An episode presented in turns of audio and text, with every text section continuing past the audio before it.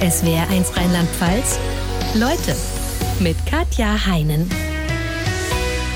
SWR1 Leute mit Lioba Albus, einer Frau, die seit über 30 Jahren auf der Bühne steht und das mit Erfolg und großem Spaß, denn sie sagt, ich mache das, was ich am besten kann, andere zum Lachen zu bringen. In Leute zu Gast ist die flinkeste Zunge aus dem Ruhrpott. Herzlich willkommen, Lioba Albus. Hallo, ich freue mich. Frau Albers, wie würde Mia Miekötter, die Hausfrau aus dem Sauerland, wo Sie ja ursprünglich herstellen, herstammen und Ihre bevorzugte Bühnenfigur, wie würde die uns jetzt begrüßen? Also Mia Mittelkötter, die äh, ist ja immer in allem im Thema, ob sie es ist oder nicht. Und die würde sagen, machen Sie sich keine Sorgen, ich bringe Sie heil durch die Sendung. Das ist doch schon mal eine gute Ansage, würde ich sagen. Sie hatten im letzten Jahr 30-jähriges Bühnenjubiläum. War Mia von Anfang an mit dabei? Fast von Anfang an, tatsächlich. Also ich hatte in meinem ersten Solo eine Figur, die allerdings noch keine Vita und diesen Namen hatte. Und ich hatte das Glück, dass ein Redakteur vom WDR Fernsehen sich die Show angeguckt hat und mich dann gefragt hat, ob ich mir vorstellen könnte, bei einem WDR Fernseh Boulevard Magazin eben diese Figur noch ein bisschen mehr auszuformulieren, noch ein bisschen Speck dran zu geben und ihren Namen zu geben und dann einmal die Woche so einen Boulevardüberblick über die Klatschpresse zu machen. Und dann wurde Mia Mittelkötter vor den staunenden Augen der Kameramänner geboren. Ja, und ist jetzt 30 Jahre älter quasi. Das ist eine super Leistung, finde ich, für eine Bühnenfigur. Ja, tatsächlich. Sie selber würde das aber nicht merken, dass sie 30 Jahre älter ist. Optisch könnte der Unterschied äh, zwischen Ihnen und mir kaum größer sein. Sie sind ein sportlicher Typ, haben blonden Kurzhaarschnitt, äh, tough berufstätig immer gewesen. Mia äh, ja, hat so halblanges, konservatives, äh, braunes beziehungsweise grau-braunes Haar inzwischen. Eine, ähm, ist Hausfrau, ähm, redet, wie ihr die Schnauze gewachsen ist.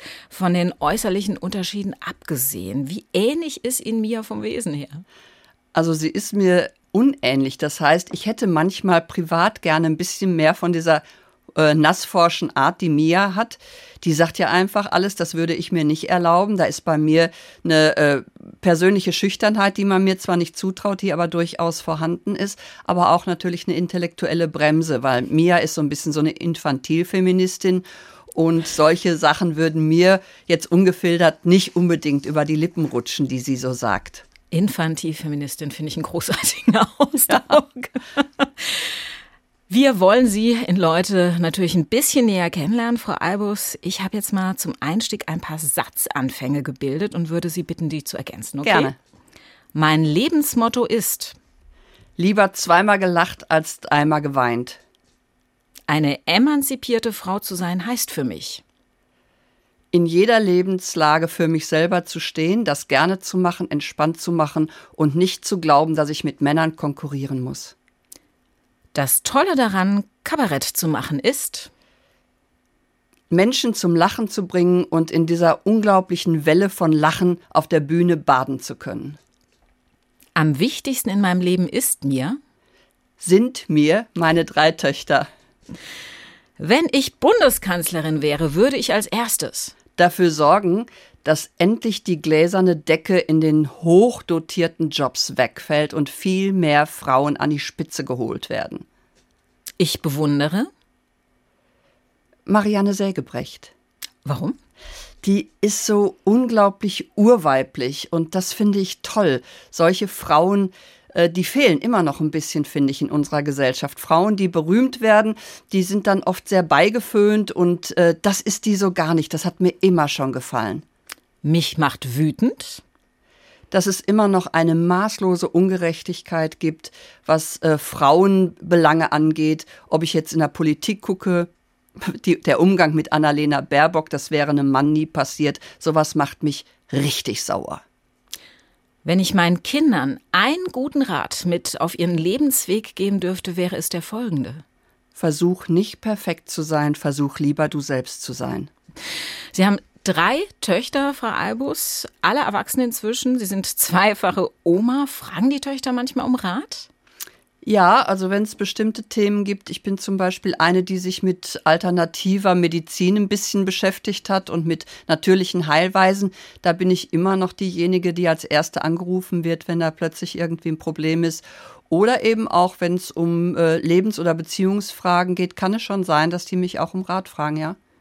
Da haben Sie auch jede Menge Erfahrung. Sie haben Ihre drei Töchter alleinerziehend großgezogen.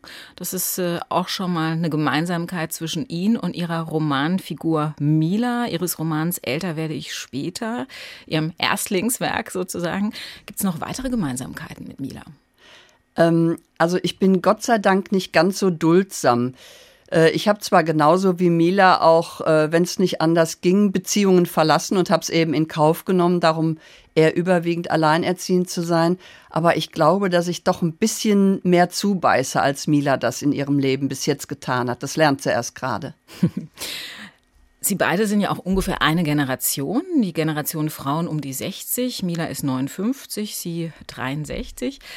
Das Alter, wie es so schön im Klammtext Ihres Buches heißt, ist weder ein Thema noch ein Problem. Mila und die meisten ihrer Freundinnen empfinden es sogar als entlastend, dass sie sich inzwischen nicht mehr irgendwelchen diktierten Schönheitsvorstellungen unterwerfen müssen. Zitat aus dem Buch, deshalb Mädels ran ans fröhliche Falten werfen. Sehen Sie selbst das Älterwerden tatsächlich so entspannt? Ich sehe das so entspannt, weil ich merke, dass ich äh, doch viele Vorteile habe, die ich vorher nicht sehen konnte. Also ich kann an vieles viel, viel gelassener rangehen. Und ähm, dieser, ja, dieser körperliche Abbau, der da tatsächlich stattfindet, der gibt mir ja auch die Chance, mich damit anzufreunden und nicht mehr ständig an meinem eigenen Äußeren rumzudoktern oder das zu kritisieren. Ich bin da auch inzwischen viel, viel gelassener. Das ist ein Geschenk des Älterwerdens, tatsächlich. Wenn Sie sagen, Sie sind bei vielen gelassener, nicht nur mit dem Körper, wo sind Sie heute gelassener, was Sie früher auf die Palme gebracht hätte? Also ich kann mir inzwischen Gott sei Dank viel besser Fehler verzeihen. Äh, deswegen auch mein Rat an meine Töchter, versucht's gar nicht erst mit Perfektionismus. Ihr werdet auf jeden Fall auf dem Bauch landen. Ich war auch sehr perfektionistisch unterwegs und habe mir Fehler schlecht verzeihen können. Und ich habe inzwischen aber über all die Jahre gemerkt, dass Fehler manchmal zu sehr interessanten Ergebnissen führen. Man muss sie nur machen. Aber, auch das ist ein Zitat aus Ihrem Roman, sobald die Enkelkinder kommen, dann äh, ja, wird es manchmal auch ein bisschen schwieriger, wenn man älter wird, äh, mit der Freiheit der Frauen. Sie beklagen, viele Frauen geben im Alter so sehr auf, was sie in jungen Jahren vehement eingefordert haben, ihr Recht auf Unangepasstheit und Sperrigkeit, ihr Recht auf eigenen Frauen, Freiraum und Unabhängigkeit. Beobachten Sie das in Ihrer Umgebung tatsächlich? Ja, ich merke schon, dass sich viele auch äh, aufs Oma sein, was natürlich eine wunderbare Sache ist. Ich bin auch sehr gerne Oma, aber dass sich viele da sehr drauf schaffen und dadurch auch viel Autonomie aufgeben, die sie sich eigentlich aufgehoben haben für diese Altersspanne. Und jetzt lassen sie sich wieder total vereinnahmen von diesem Programm, was von ihnen erwartet wird. Aber sie geben es auch freiwillig her, so dass ich denke, auch im Alter ist Freiheit immer noch ein ganz, für mich ein ganz hoher Wert. Und da würde ich auch dann äh, mich vehement äh, zur Wehr setzen, wenn ich da zu sehr eingespannt würde. Sie haben gesagt, Sie lieben Ihre Enkelkinder, die sind fünf und sieben, glaube ich. Fünf und acht. Mh. Fünf ja. und acht, aber übernachten müssen die nicht bei mir. Warum? Nee, ich habe natürlich als überwiegend Alleinerziehende sehr, sehr viel Schlaf opfern müssen in all den Jahren, wo ich berufstätig war und die Kinder großgezogen habe. Und ähm, ich bin einfach inzwischen so eine vehemente Verfechterin des unangetasteten Nachtschlafs. Ich brauche viel Schlaf und ich sage immer im Scherz, aber da ist auch ein bisschen ernster dran, wenn ich das alles nachholen wollte, was ich in jungen Jahren an Schlaf verpasst habe, dann wäre ich wahrscheinlich nur noch zwei Stunden am Tag wach. Die Hauptfigur aus Ihrem Roman Mila, der geht es super, seit die Kinder zu Hause ausgezogen sind. Wie haben Sie das selbst empfunden? Drei Töchter und irgendwann ist das Haus leer? Ja, also ich hatte zum Beispiel überhaupt kein Empty Nest Syndrom. Ich denke, wenn man über viele Jahre den Job von Vater und Mutter gemacht hat, und das war bei mir so, dann ist man auch tatsächlich froh, wenn man weniger Verantwortung hat. Und ich fand es schön, als meine Kinder auf der eigenen Umlaufbahn waren, was ja nicht bedeutet, dass man sich nicht trotzdem noch verantwortlich fühlt und noch mit den Kindern mitleidet oder eben sich mitfreut aber es ist dann doch ein bisschen mehr Raum für die eigenen Bedürfnisse und das habe ich extrem genossen. Bei ihrer Romanfigur ist es so, dass sich äh, die beiden Väter ähm, komplett aus der Verantwortung gestohlen haben, sowohl was äh, Unterstützung bei der Erziehung anging, als auch finanzielle Unterstützung. Wie war das bei Ihnen? Bei mir war das so, dass äh, ich habe auch äh, zwei Väter für meine drei Kinder und ähm, das ist aus ganz vielen Gründen mit uns überhaupt nicht zusammengegangen. Und ich habe mich jeweils getrennt, weil ich gemerkt habe, dass es für die Kinder eine zu große Belastung ist, in einer ständigen Stressehe groß zu werden. Dann ist aber die Stimmung bei Männern, wenn sie verlassen werden, anfangs nicht so wahnsinnig fröhlich. Das heißt, ich habe äh, viele, Also Sie sind gegangen immer. Ich bin jeweils gegangen, ja, um eben den Kindern diesen furchtbaren Stress zu ersparen. Und ähm, dann habe ich, damit die Väter trotzdem noch viel Kontakt mit den Kindern haben konnten, auf viele Dinge verzichtet. Äh, Im Fall von, dem, von den ersten beiden Kindern habe ich unter anderem zum Beispiel auch auf Unterhaltszahlungen verzichtet, weil ich gedacht habe, alles, was Stressthemen sind, die halten wir raus. Ich acker einfach ein bisschen mehr. Hauptsache, er hat einen entspannten Umgang mit den Kindern und, und bringt sich ein. Und beim zweiten Mann war es ähnlich. Jetzt ist es natürlich, äh, wenn man alleinerziehend ist, nach wie vor für Frauen eines der größten Armutsrisiken in Deutschland. Ja, weil es natürlich unheimlich schwer ist, äh, wenn man allein ist, arbeiten zu gehen und sich dann noch um kleine Kinder zu kümmern. Äh, und das Ganze im Zweifel ohne Unterstützung durch den Partner. Wie haben Sie das hingekriegt? Also ich habe sehr, sehr viel von mir verlangt. Und ich hatte natürlich das Glück, dass ich selber bestimmen konnte, wie viel ich arbeite. Also ich wusste ungefähr, wie ist meine finanzielle Vorgabe, was brauche ich. Und ich habe meine Kinder, äh, wenn ich auf der Bühne war, äh, von einem Studentenpaar fremdbetreuen lassen. Das musste ich eben immer in die Kalkulation mit einbringen.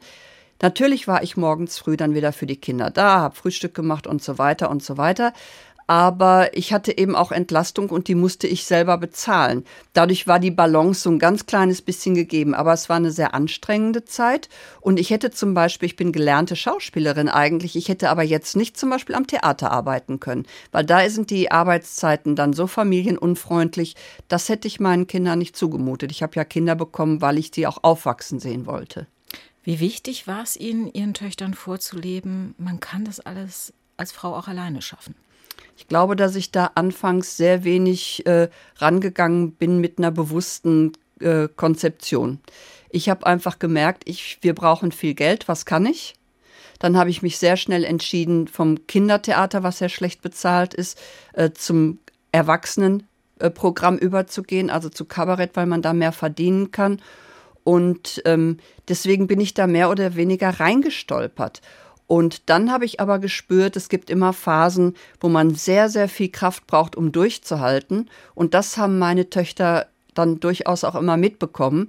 Und ich glaube, da habe ich dann irgendwann mich bewusst entschieden, so, ich gebe jetzt meine ganze Kraft und meine ganze Stärke da rein, damit die Kinder auch sehen, eine Frau kann im Grunde alles schaffen, was sie schaffen möchte. Obwohl sie zweimal Pech hatten mit der Ehe, haben sie genau wie Mila, die Hauptfigur in ihrem Roman, im fortgeschrittenen Jahren nochmal ihre große Liebe kennengelernt. Sie haben vor sieben Jahren nochmal geheiratet, nach dem Motto, alle guten Dinge sind drei. Was hat sie motiviert, das Modell Ehe nochmal auszuprobieren? Sie hätten ja genauso gut gesagt, sagen können, wir ziehen zusammen und leben so zusammen. Ja, das äh, haben wir auch lange Zeit für uns in Erwägung gezogen. Äh, aber ich vertraue inzwischen meiner reifen Menschenkenntnis ganz anders als meiner Menschenkenntnis in jungen Jahren. Das ist das eine. Und das andere ist, ähm, dass ich finde, dass je älter wir werden, desto mehr Verantwortung hängt an Beziehung auch füreinander dran. Also Klar, in jungen Jahren hat man die Verantwortung für die Kinder und Leben aufbauen und so. Und wenn man älter wird, dann muss man sich eben auch füreinander entscheiden und da Verantwortung übernehmen. Und da finde ich Ehe nach wie vor äh, das am besten gesponserte Modell, ehrlich gesagt, in unserer Gesellschaft. Wenn Sie sagen, äh, ich vertraue meiner Menschenkenntnis mehr, auf was legen Sie heute bei Männern Wert, worauf Sie früher nicht so geachtet haben?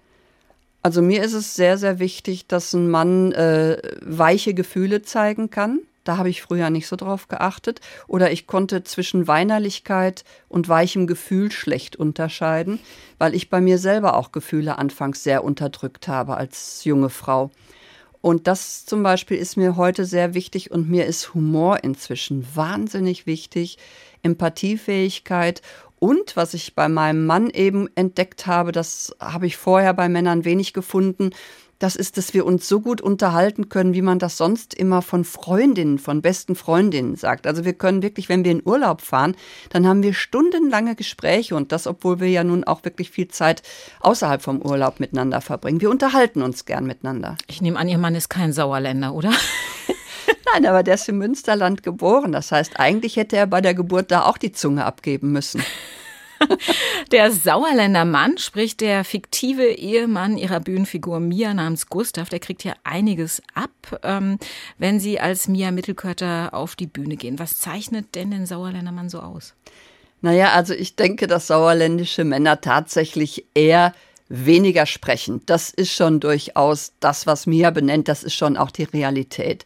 Und ich finde eben auch, dass Sauerländer insgesamt auch nicht unbedingt Temperamentsbolzen sind.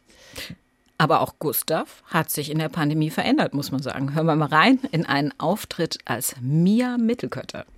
Seitdem das Merkels Angela so ernsthaft in die Kamera gesagt hatte, dass sie alle zu Hause bleiben sollten, da hat der das aber sowas von umgesetzt. Gut, er war immer zu Hause. Aber ab dann tat das im Auftrag der Bundesregierung. Und das Schlimme ist, dass er seitdem das Bedürfnis hat, mit mir zu sprechen. Ich meine, eine Pandemie ist auch so schon hart genug, aber das hatte ich jetzt gar nicht so auf dem Zettel. Ja, und, und wenn ein Mann mit einer Frau sprechen will, jetzt mal unter uns, dann hat die kein Gespräch zu erwarten. Nein. Dann will er ihr die Welt erklären. So, jetzt soll ich mir von einem die Welt erklären lassen, der vorsichtig ausgedrückt im obersten Stockwerk reichlich spärlich möbliert ist. Wunderbar, Mia Mittelkötter. Und dahinter steckt Lioba Albus. Ich hoffe, Ihr aktueller Mann kann drüber lachen, oder? Ja, Gott sei Dank, ja. In Ihren Programmen kriegt nicht nur Gustav, der sauerländische Ehemann ihrer Bühnenfigur Mia, was auf den Deckel, sondern natürlich auch andere Männer. Die Politiker kommen selbstverständlich nicht ungeschoren davon. Es gibt eigentlich nur eine einzige Ausnahme. Mias große Liebe, Karl Lauterbach. Wenn mir irgendeiner überhaupt irgendwas über die Pandemie erklären darf, dann ist es der Karl Lauterbach. Oh, oh der ist doch putzig, oder? Ich finde den so niedlich. Ich weiß nicht, die Älteren werden sich erinnern, es gab früher, da gab es so Käthe Kruse Puppen. Ja, und der Karl Lauterbach, der sieht aus wie eine zu dünn geratene Käthe Kruse Puppe. Wenn ich den sehe, also ich sage es ganz offen, mir schießt dann oft die Milch ein, weil ich Also ich muss gestehen, Frau Albus, das Problem hatte ich bei Karl Lauterbach bisher noch nicht. Kein Milcheinschuss? Nein, bisher habe ich noch keinen bemerken können, wenn ich ihn gesehen habe. Aber so ein Streicheleffekt, ne? dass man sagen, auch der nette Kleine, ne? streich mir im Kopf und ja. dass er nicht ganz so traurig ist. Ja. Man hat immer das Gefühl, die Mama hat feste auf den Kamm gespuckt und hat ihm einmal die Frisur gerade gezogen. Sie sind keine politische Kabarettistin im eigentlichen Sinne, aber klar, ihre Bühnenfigur Mia lässt sich immer wieder über Politik aus. Gibt's denn irgendein Politiker oder eine Politikerin, mal abgesehen jetzt von Karl Lauterbach, die Sie persönlich bewundern? Also es ist tatsächlich so, ähm, dass ich im Moment einen heftigen Angela Merkel Phantomschmerz empfinde. Das äh, ich habe ihre Politik nicht unbedingt so wahnsinnig toll gefunden, aber sie als Person, als Persönlichkeit, die fehlt total in diesem bunten Teppich der Politiker, weil sie hat einfach eine absolute Bescheidenheit gehabt, das fand ich, und sie war immer sachbezogen. Und so eine äh, Figur, die fehlt mir total. Wie politisch interessiert sind Sie insgesamt? Selbstverständlich sehr politisch interessiert, weil wir haben eine Zeit, wo unglaublich viele Sachen total auf der Kippe stehen. Und ich habe zwar schon vor 40 Jahren aufgehört, Fleisch zu essen, aber heute mache ich es nochmal mit sehr viel mehr ähm, Engagement auch und, und Bewusstheit, weil ich finde, wir müssen gucken, dass wir den Klimawandel in den Griff kriegen. Äh, wir müssen da auch selber viel tun, die Politik. Ich hoffe natürlich, dass sich da was ändert, aber die kommt nicht so schnell voran, wie wir es gerne hätten. Ich bin sehr politisch, doch. Sie sind ja auch schon gefragt worden, ob Sie sich in der einen oder anderen Partei engagieren wollen. Ähm, haben sich da aber dagegen entschieden. Warum? Mir fehlt die Geduld. Also ich glaube, dieses sich geduldig nach oben trampeln, das fehlt mir total. Und es gibt auch so wenige Figuren, wie ich gerade schon gesagt habe, in der Politik, wo ich denke, das sind für mich solche Vorbilder, da würde ich hinterher wollen. Äh, ich finde, dass in diesen ganzen politischen Ränkespielen sehr viel Vision auf der Strecke bleibt. Aber es ist ja auch, muss man sagen, verdammt undankbarer Job. Ja, man steht permanent im Kreuzfeuer der Kritik, egal was man macht. Irgendeiner findet es immer voll daneben.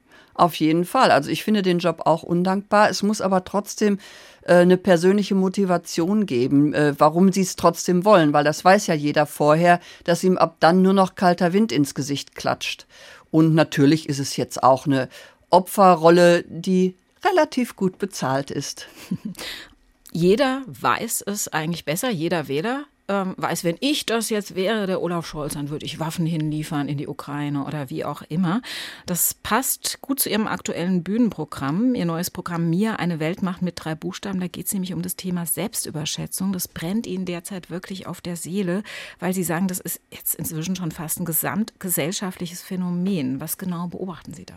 Also ich glaube, dass sich das schon vor der Pandemie sehr, sehr aufgebaut hat, dieses Gefühl, ich weiß alles, weil wir halt Zugriff zu Halbwahrheiten oder ganzen Wahrheiten, wer weiß das schon, äh, uneingeschränkt durchs Internet haben. Und deswegen hält sich jede und jeder für Experten. Ähm, deswegen gibt es kaum noch einen Meinungsaustausch. In Austausch steckt ja nun tatsächlich auch Tausch drin. Das heißt, die Möglichkeit, dass der andere mich vielleicht überzeugt. Nein, wir haben nur noch Standpunkte. Und aus einem Standpunkt wird dann sofort ein Kriegsschauplatz. Ich habe das Gefühl, ähm, es geht immer weniger eigentlich um die Sache, sondern jeder kann so sein persönliche Profilprobleme äh, auf dem Weg äußern. Und das haben natürlich die sozialen Medien, die asozialen Medien total befeuert. Und in der Pandemie hat das Ganze nochmal richtig Zucker gekriegt, weil wir uns unglaublich viel im Internet aufgehalten haben, zwangsläufig, um die Einsamkeit zu überwinden. Lassen Sie uns mal drüber sprechen, wie Ihr Leben verlief, bevor Sie auf der Kabarettbühne gelandet sind. Sie sind in Attendorn im Sauerland geboren und aufgewachsen als jüngstes von sieben Kindern. Großfamilie, Fluch oder Segen? Beides. Ich habe natürlich viel gelernt. Ältere Geschwister, die sind eine große Herausforderung, weil die einen natürlich hänseln und weil es viel Zank gibt. Aber da wird natürlich auch ähm, das soziale Rüstzeug ein bisschen geschmiedet. Das ist schon ganz klar. Und ich bin dadurch, glaube ich, verbal äh, sehr schnell und sehr ausgeschlafen, weil ich mich halt immer mit Worten zu Wehr setzen musste. Das andere war bei älteren Geschwistern nicht so günstig. Ihre Familie war nicht sonderlich wohlhabend. Ihr Vater war Schneider, hatte äh, noch einen kleinen Modeladen. Die Mutter hat sich um die Kinder gekümmert. Sie haben sehr bescheiden gelebt. Äh, wie hat sich das bemerkbar gemacht? Naja, also es gab selten zum Beispiel neue Anziehsachen. Äh, wir haben wirklich nur begrenzt essen dürfen. Wir durften nicht immer so viel essen, wie wir gerne wollten. Es wurde aufgeteilt. Das alles mussten wir lernen. Aber ich habe eben auch sehr früh mitgekriegt, äh, dass es sich lohnt, sich für seine Wünsche selber einzusetzen. Ich bin ganz früh, ich glaube ab 14 Jahre bin ich schon in den Ferien in die Fabrik zum Arbeiten gegangen. Wenn ich besondere Wünsche hatte, habe ich mir Geld verdient. Und das alles hat möglicherweise meinen Muskel auch so ein bisschen gestärkt. Was nicht ganz so glücklich war, war ihre Schulzeit. Sie waren in einer katholischen Klosterschule, galten als eher aufmüpfige, rebellische Schülerinnen. Was haben Sie da zum Beispiel angestellt? Naja, also ich habe mich natürlich immer zur Wehr gesetzt, wenn ich das Gefühl hatte, ich werde ungerecht behandelt. Ich habe nicht sehr gerne Hausaufgaben gemacht, habe es dann auch zum Beispiel einmal gewagt, einen Aufsatz vorzulesen aus einem absolut leeren Heft. Ich hatte den nämlich gar nicht geschrieben und dann kam ich dran, sollte meinen Aufsatz vorlesen, habe das getan, war so konzentriert, konzentriert, mir einen sofort aus dem Stegreif zu erfinden, dass ich nicht gemerkt habe, dass meine Lehrerin hinter mich getreten ist und fassungslos ins leere Heft gestarrt hat. Aber das ist doch eine wahnsinnige Leistung. Hätten Sie eigentlich eine Eins draufreden müssen, finde Eigentlich ich. ja, aber das sahen die Lehrer doch tatsächlich anders. Sie haben mir im Vorgespräch erzählt, auch Sie haben damals Übergriffe durch einen Priester in dieser Schule erlebt. Was genau haben Sie da erlebt? Also es gab einen Priester, der bei uns ähm, Religion unterrichtet hat und damals war es sehr modern, Beichtgespräche, das war der absolut heiße Scheiß, wie man heute sagen würde. Das bot er an und er hat mit mir ein Beichtgespräch gemacht. Ich war katholisch und äh, er ist mir im Laufe dieses Beichtgespräches an die Brust gegangen. Das also, fand ich jetzt. Äh, dran gefasst. Oder? Ja, fand ich jetzt tatsächlich als Buße ein bisschen viel. Wie haben Sie reagiert? Äh, ich bin erstarrt, weil ich nicht wusste, ist das, was ich da jetzt mitgekriegt habe, habe ich das jetzt wirklich erlebt? Bilde ich mir das ein? Ich habe als junge Frau natürlich lange gebraucht, um das überhaupt für mich einzuordnen. Was war das jetzt? Aber ab da war für mich das Vertrauen in den als Person total vorbei. Sie haben nochmal einen Übergriff erlebt. Da waren Sie später auf einem kirchlichen Jugendcamp. Was ist da passiert? Ja, also wir wurden vorbereitet, äh, weil wir arbeiten wollten den Sommer über auf einem Dauercampingplatz von einer Campingkirche aus. Und bei diesem Vorbereitungsseminar war ein äh, junger Priester, der auf mich ganz toll wirkte, also verständnisvoll und witzig und intelligent. Und der hat sich tatsächlich nachts in mein Zimmer geschlichen, hat sich zu mir gelegt. Und auch da wusste ich überhaupt nicht drauf zu reagieren, damit umzugehen. Und ab dann war ich immer absolut paralysiert und, und gelähmt, wenn der in meine Nähe kam. Das hat mich lange Zeit belastet. Ich habe es dann offensichtlich verdrängt. Das ist mir erst vor ein paar Jahren wieder eingefallen. Das heißt also, so viel Verdrängungskraft habe ich da reingesetzt, weil das so schlimm für mich war. Und Sie haben niemandem was davon erzählt damals? Nein, ich habe gedacht, wenn ich das jetzt erzähle, dann ist der vielleicht weg vom Fenster und der ist doch eigentlich so toll und der ist so engagiert und vielleicht habe ich mich nur nicht richtig zur Wehr gesetzt. Also dieses klassische Opferdenken, was man heute so kennt, ich habe was falsch gemacht, weil ich jetzt so behandelt wurde. Das hat mich leider gebremst, ja. Lassen Sie uns noch mal auf Ihre Kindheit in der Großfamilie zurückkommen, Frau Albus. Laimpsychologisch würde man vermutlich sagen, wenn man als siebtes Kind von sieben Kindern geboren wird, dann muss man alles versuchen, um Aufmerksamkeit zu kriegen, weil Sie die in der Familie nicht gekriegt haben, haben Sie die dann auf der Bühne gesucht. Stimmt oder stimmt nicht? Stimmt, genau. Und ich hatte endlich Platz, weil auf die Bühne darf dann ja während der Shows nur ich. Das heißt, ich hatte endlich so viel Raum, wie ich bei uns in unserer räumlichen Enge nie gehabt habe. Endlich ein eigenes Zimmer, ne? Ja. wie alt waren Sie, als Sie wussten, ich will Schauspielerin werden? Das habe ich schon in meiner frühen Kindheit eigentlich beschlossen, weil ich habe auf der Grundschule schon angefangen, äh, Theater zu spielen, wenn da irgendwelche Produktionen zu Festen aufgefordert wurden, aufgeführt wurden. Und ähm, dann habe ich das später auf dem Gymnasium auch weitergemacht und mein Herz schlieg, schlug einfach total fürs Darstellen. Und äh, ich habe allerdings per Zufall dann Platz auf einer Schauspielschule bekommen. Ich hätte wahrscheinlich nicht das Rüstzeug gehabt, bei so einem regulären Schauspielprüfungsvorsprechen auch einen Platz zu bekommen. Sie waren auf der Münchner Schauspielschule, die ist sehr, sehr renommiert. Und ich auf sagen, einer Münchner, ich war nicht auf der Falkenberg. Mhm. Mhm. Aber trotzdem gibt es ja wahnsinnig viele Schauspieler, auch renommierte Schauspieler, die äh, ja durchrasseln, wenn sie auf Schauspielschulen vorsprechen. Wie haben Sie es geschafft? Ja, also das war wirklich, das, das, ist mir per Glück eine Tür aufgesprungen. Ich wollte die Schauspielschule, für die ich mich bewerben wollte, die wollte ich gerne mal besichtigen und ich bin zufälligerweise während der Osterferien in München gewesen und habe dann zufälligerweise die Leiterin, die dann noch ein paar Sachen zusammensuchen musste, ans Telefon bekommen und die hat gesagt, eigentlich haben wir zu, aber kommen Sie doch mal vorbei. Und dann habe ich mit der zwei Stunden durchgequatscht und dann hat sie gesagt, wissen Sie was, die Prüfung würden Sie nicht bestehen, das ahne ich schon, weil Sie sind da wirklich überhaupt nicht drauf vorbereitet. Aber ich spüre, da ist was. Ich nehme Sie auf jeden Fall auch so. Toll. Ja, das war eine ganz tolle Chance, die ich da hatte. Sie haben dann diese Schauspielausbildung gemacht mit dem Ziel, ich werde eine ernsthafte Schauspielerin. Sie haben sich schon als Gretchen im Faust oder als Hauptfigur in anderen Dramen auf der Bühne gesehen. Wann war Ihnen klar, das wird nichts, ich und tragische Rollen? Naja, wir mussten natürlich alle Genres äh, in der Ausbildung bedienen. Und ich habe dann auch die ernsten Stoffe spielen dürfen. Allerdings muss ich dazu sagen, egal was ich gespielt habe, ob es Maria Stewart war oder die Barblin aus Andorra, ähm, meine Schauspielschulkollegen haben immer gelacht. Und da habe ich gemerkt, irgendwas läuft hier schief. Sie haben dann erstmal Kinder- und Jugendtheater gemacht in Dortmund, der Stadt, in der Sie bis heute hängen geblieben sind, haben aber schnell gemerkt, ich passe in diese Theaterstruktur nicht so richtig rein. Was hat Sie da gestört? Also damals noch mehr als wahrscheinlich heute war Theater eine sehr männlich dominierte Angelegenheit, sehr patriarchal. Regisseure, ich hatte nur mit männlichen Regisseuren zu tun. Es gab auch ein paar Frauen wahrscheinlich, auch an anderen Theatern mehr vielleicht, aber ich hatte nur mit Männern zu tun und es war einfach unheimlich autoritär.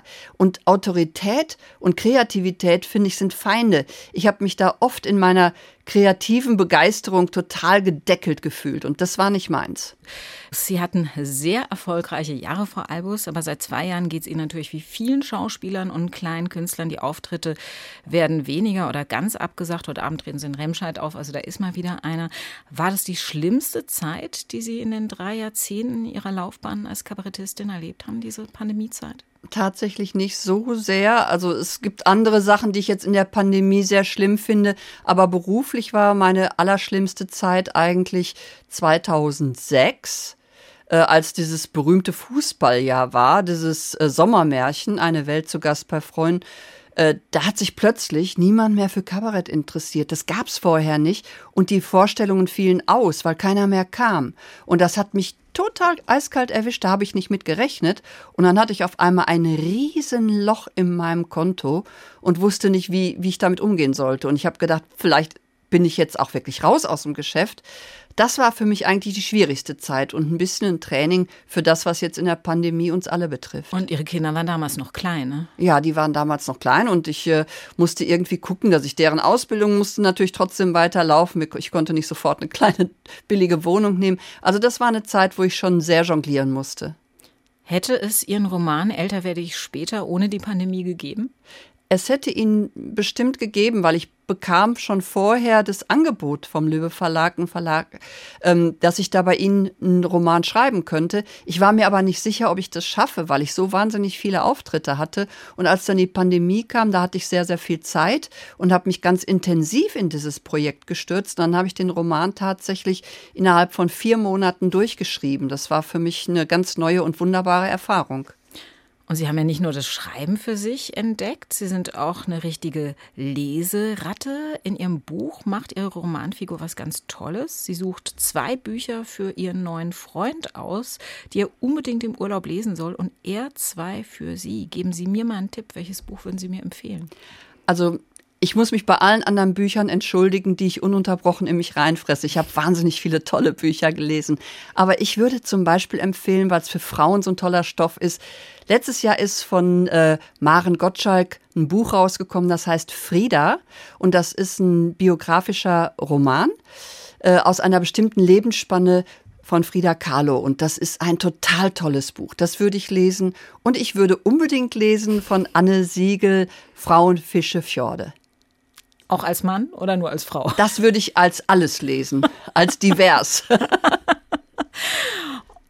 oder Ihr neues Buch, ne? Sie schreiben einen neuen gerade. Ja, ich schreibe gerade einen neuen Roman, beziehungsweise fertig geschrieben und lektoriert ist das Buch schon. Und ich bin im Moment dabei, das Manuskript zu überarbeiten. Und dieser neue Roman wird dann im Oktober erscheinen. Freue ich mich sehr drauf. Also Sie haben für sich in der Pandemie tatsächlich auch was Neues entdeckt. Ja, es ist eine neue Tür aufgesprungen und wie immer in meinem Leben, wenn eine Tür aufgeht, dann denke ich, ach, warum nicht durch? Also ich habe für Sie als Leseratte jetzt äh, als kleines Dankeschön, dass Sie Zeit für Leute hatten, auch ein Buch, äh, das mich in letzter Zeit besonders beeindruckt hat. Ähm, Kleine Wunder um Mitternacht heißt es von dem japanischen Autor Kaigo Hikashino. Ganz herrlich, da geht es um drei junge Gauner, die untertauchen müssen, sich in einem leerstehenden Ladengeschäft verkriechen und dann eine unglaubliche Geschichte erleben, die das Leben vieler Menschen verändert. Oh, da freue ich mich drauf. Ab auf die Couch und lesen. Viel Spaß dabei, viel Erfolg bei Ihren Auftritten, die jetzt kommen für Ihr neues Programm alles Gute und danke, dass Sie da Dank. waren, Frau Albers. Vielen, vielen Dank. SWR1 Rheinland-Pfalz. Leute, jede Woche neu. Auf swr1.de, in der SWR1 App und überall, wo es Podcasts gibt.